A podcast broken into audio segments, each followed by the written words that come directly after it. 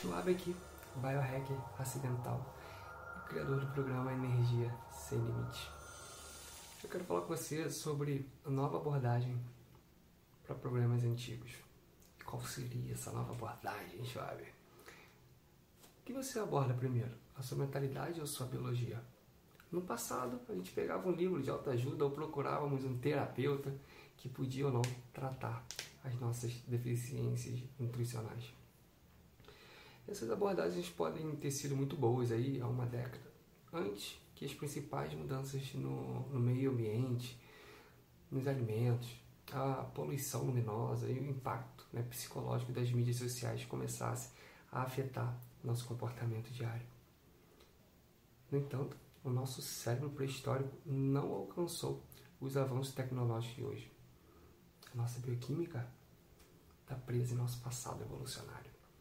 Como resultado, estamos grudados em nossas telas de computadores, telefones e notebooks 24 horas por dia, 7 dias por semana. E esse vício é, em tecnologia está tendo um impacto muito profundo na maneira como nos comportamos.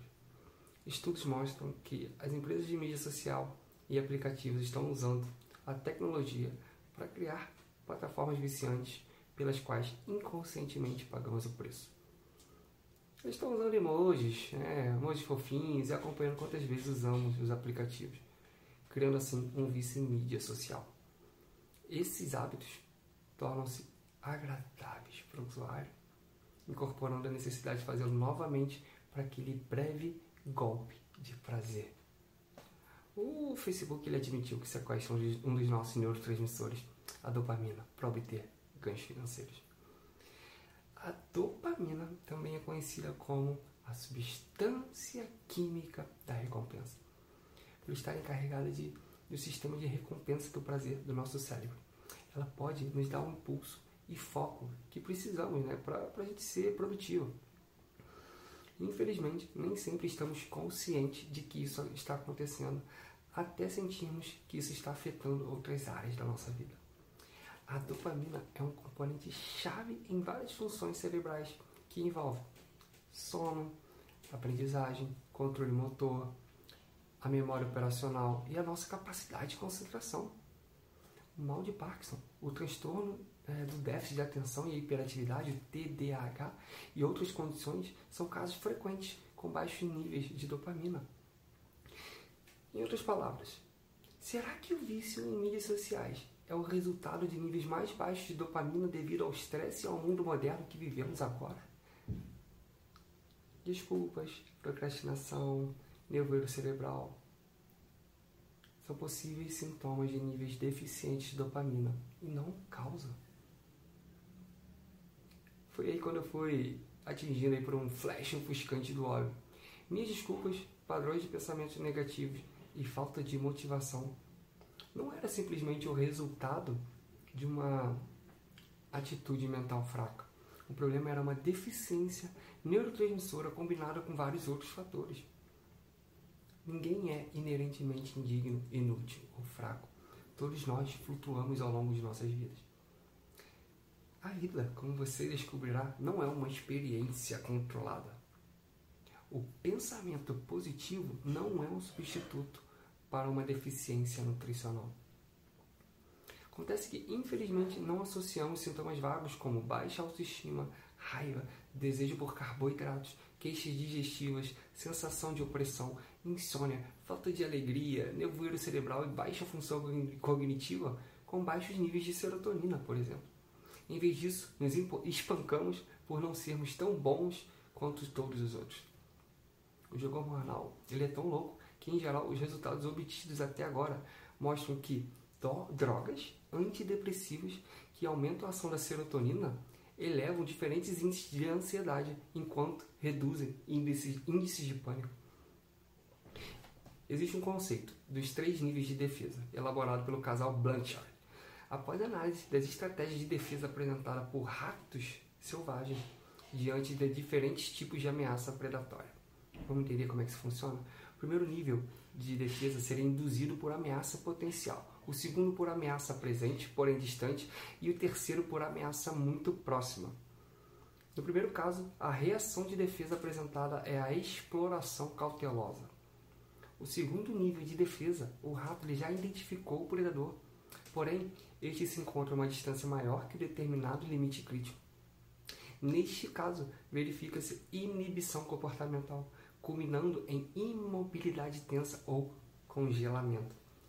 Finalmente, no terceiro nível de defesa, o predador se encontra a uma distância inferior ao limite crítico ou já estabeleceu contato com a presa. Então, ela reage, lutando ou fugindo.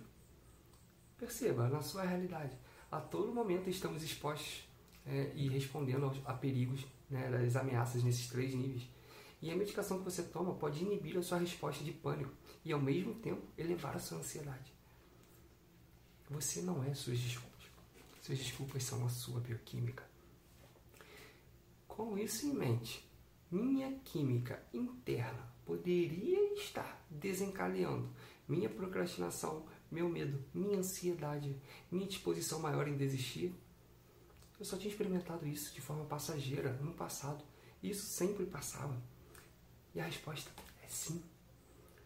O maior problema com a nossa antiga abordagem ao sucesso é que ela não consegue preencher a lacuna entre bioquímica e psicologia. Os dois estão interligados e não podem ser separados. E ainda assim, o nosso sistema médico, a indústria do desenvolvimento pessoal, psicologia, psicólogos, naturopatas, nutricionistas, terapeutas traçam linhas entre suas metodologias durante décadas que levaram a enfatizar a psicologia sobre a bioquímica, ou vice-versa, mas não uma combinação de ambos. A verdadeira escala da evolução ocorrerá quando tivermos uma convergência de todas as práticas da medicina. Isso está começando a ocorrer né? no campo da medicina funcional, do biohack, e vai revolucionar a saúde e a forma como pensamos sobre nós mesmos e a ciência do sucesso. Mas antes de abordar, falar sobre né, esse papo de sucesso, vamos falar sobre fracasso. Por que realmente falhamos? A falha não é apenas a devido aos baixos, a, a não é devido aos baixos níveis de serotonina. É uma questão também de você saber gerenciar a resposta de lutar ou fugir. Quando estamos estressados, o sistema nervoso somático do corpo desencadeia o que é conhecido como a resposta de luta ou fuga. O corpo ele entra em alta velocidade e desloca os seus recursos de energia para lutar contra uma ameaça ou fugir de um inimigo. Essa resposta de luta ou fuga libera hormônios como adrenalina e cortisol, que desencadeia uma cascata de processos internos, incluindo respiração aumentada, batimento cardíaco acelerado e dilatação dos vasos sanguíneos. Isso acontece né, nos braços e nas pernas. Isso aciona também o nosso sistema digestivo para aumentar os níveis de glicose sanguínea para lidar com a emergência. Uma vez terminada a emergência, né, tudo volta ao normal. No entanto, se continuar por um longo período, esse estresse crônico pode causar problemas que vão desde o comprometimento cognitivo e instabilidade emocional até uma doença física. Sintomas emocionais incluem agitação, mau humor, sensação de opressão, incapacidade de relaxar, baixa autoestima, se sente inútil, depressão, isolamento. Os sintomas físicos podem incluir dores de cabeça, baixa de energia, dores de estômago, tensão muscular, dor no peito, insônia, resfriados, infecções, perda de desejo, nervosismo, tremores ou dificuldades para engolir, também muito sono. O estresse também pode levar a sintomas cognitivos, pensamentos precipitados, esquecimento, desorganização, incapacidade de se concentrar, nevoeiro cerebral, falta de discernimento, pessimismo e preocupação constante. O estresse também desempenha um poderoso papel. O estresse causa desejo por comida, especificamente por açúcar e alimentos é, altamente processados. A digestão desses alimentos libera um neurotransmissor chamado que? Serotonina, que nos traz ondas de calma e relaxamento, permitindo recuperar temporariamente nosso foco até que os níveis de serotonina diminuem. Os desejos por carboidrato podem ser estimulados por baixos níveis de serotonina. Por quê? Porque esse produto químico né, se sente bem, é, é liberado durante o consumo de alimentos. Isso resulta em um ciclo de feedback negativo que leva pessoas a consumir quantidades excessivas de carboidrato para alterar o que sentem, né? para se sentir melhor. Estes desejos são frequentemente vistos em indivíduos que estão expostos a altos níveis de estresse. A conexão com a nossa incapacidade de ter sucesso reside em dois fatores que estão em jogo no dia a dia. Quando sentimos desejo de comida ou estresse, nossa reação de luta ou fuga é acionada. Isso tira o sangue do nosso córtex pré-frontal, frontal, que controla uma miríade de funções executivas, incluindo comportamentos complexos como coordenação, controle de impulsos, reações emocionais, personalidade, foco, organização, planejamento complexo e priorização de informações simultâneas. Isso cria um ciclo desagradável.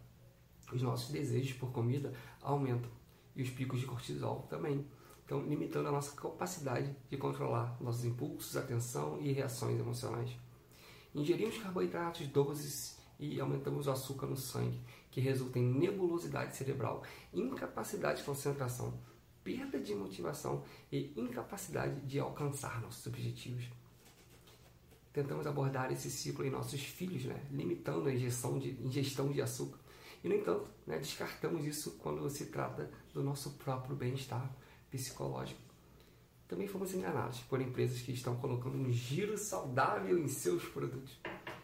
Embora muitos deles tenham alto teor de açúcar, sucralose, carboidratos refinados, cafeína e conservantes. E todos eles afetam a nossa capacidade de pensar com clareza. Quando seu nível de açúcar no sangue diminui ou você experimenta altos níveis de estresse, seu cérebro muda para o modo de sobrevivência, levando você a assumir mais riscos e controlando seu cérebro primitivo e colocando seu cérebro primitivo em alta velocidade, lutar ou fugir. Essa mudança faz com que a sua personalidade, seu humor e sua identidade flutuem ao longo do dia. Sua motivação pode ser alta pela manhã, mas à tarde você prefere sentar no sofá e assistir a TV. Por quê? Você esgotou toda a sua capacidade mental durante o dia. Nesse estado, primitivo, o principal objetivo do cérebro é sustentar a vida e não mantê-lo concentrado em alcançar suas metas e seus objetivos. Isso nem sequer é avaliado na escala de funções críticas necessárias para que a sua vida continue. Nesse estado, também conhecido como modo de autopreservação, é, o padrão é manter o status quo e nada mais. O problema é que a maioria de nós não pode desligá-lo, ou se a gente né, fizer isso, ele volta rapidamente, criando uma emoção né, de montanha-russa e, enfim, uma incapacidade de concluir os projetos a tempo. A facilidade com que isso ocorre está diretamente ligada a como aprendemos a processar as possíveis ameaças. Isto é, baseado em inúmeros fatores, incluindo nossa educação, genética, níveis hormonais, como serotonina e dopamina, para citar apenas alguns. Se os seus níveis de serotonina e dopamina estiverem baixos, você estará mais suscetível e terá mais chance de ter um ambiente interno reativo em vez de responsivo. Nossos estilos de vida atual né, nos bombardeiam com fatores de estresse diariamente, uma vez que a pedra ela começa a rolar para baixo a partir de algo que parecia inconsequentemente na época. Exemplo desses fatores de estresse podem ser uma reação a alimentos não saudáveis, alergias, mais notícias, insônia, poluição, é, colegas de trabalho hostil, estresse financeiro, cafeína, é, enfim, conflitos no relacionamento, problemas familiares, estresse constante ou um olhar sujo de alguém na rua. O estresse ele começa a acelerar e os outros problemas começam a aparecer como resultado. Isso acontece tão devagar que não percebemos inicialmente. Nesse ponto, qualquer tentativa de sair na frente, isso se torna fútil, porque nossas funções cognitivas foram desativadas. É como procurar uma chave em uma sala com as luzes apagadas. Para encontrar a mudança, temos que mudar a nossa identidade e as fontes de combustível, mesmo que por um momento, para reiniciar nosso espírito, corpo e mente em um só. E aí, nós temos os velhos modelos de tratamento, onde Algumas estruturas é, incluem A gente tem um modelo médico né, que ele diagnostica e trata a doença, geralmente prescrevendo pílulas para controlar os sintomas sem descobrir e abordar a causa raiz, resultando em possíveis efeitos colaterais. Enfim, ele vê o corpo como uma coleção de órgãos independentes que é dividida por especialidades médicas. Ah. A gente tem um modelo de autoajuda que, enfim, é, impulsiona a conscientização, revela o comportamento da autossabotagem, inspira aquela narrativa que incentiva os clientes a mudarem suas crenças e modelar o sucesso com gotas de psicologia lançada em uma boa medida. Infelizmente, também não consegue identificar qualquer deficiência nutricional, por exemplo, que possa estar contribuindo para esses comportamentos, potencialmente resultando em sucesso a curto prazo, sem mudanças duradouras.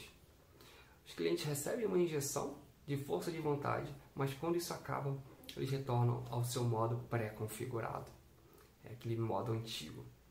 Também temos os modelos terapêuticos, dos quais existem muitos, né? incluindo terapias cognitivas, mindfulness, é, comportamentais, interpessoais. Enfim, semelhante ao modelo de autoajuda, né? essas terapias podem fazer com que os pacientes não façam alterações fundamentais em sua bioquímica, dando-lhes apenas apenas uma peça do quebra-cabeça. Porque eles podem não ter motivação, direção, foco e calma. O campo do biohack, para mim, ele está mudando dessa forma como a, a doença é tratada. Ele procura e aborda as causas da doença. Ao contrário da medicina tradicional, onde o corpo é visto como uma coleção de órgãos independentes. O biohack ele vê o corpo como um todo, como um sistema integrado. Seu objetivo é tratar o corpo todo, não apenas os sintomas os insights que recebi né, dos especialistas e, enfim, inúmeros suplementos, dietas, estratégias de, de atenção e dispositivos que experimentei me fizeram retrabalhar essa ciência do sucesso de baixo para cima. Tamo junto.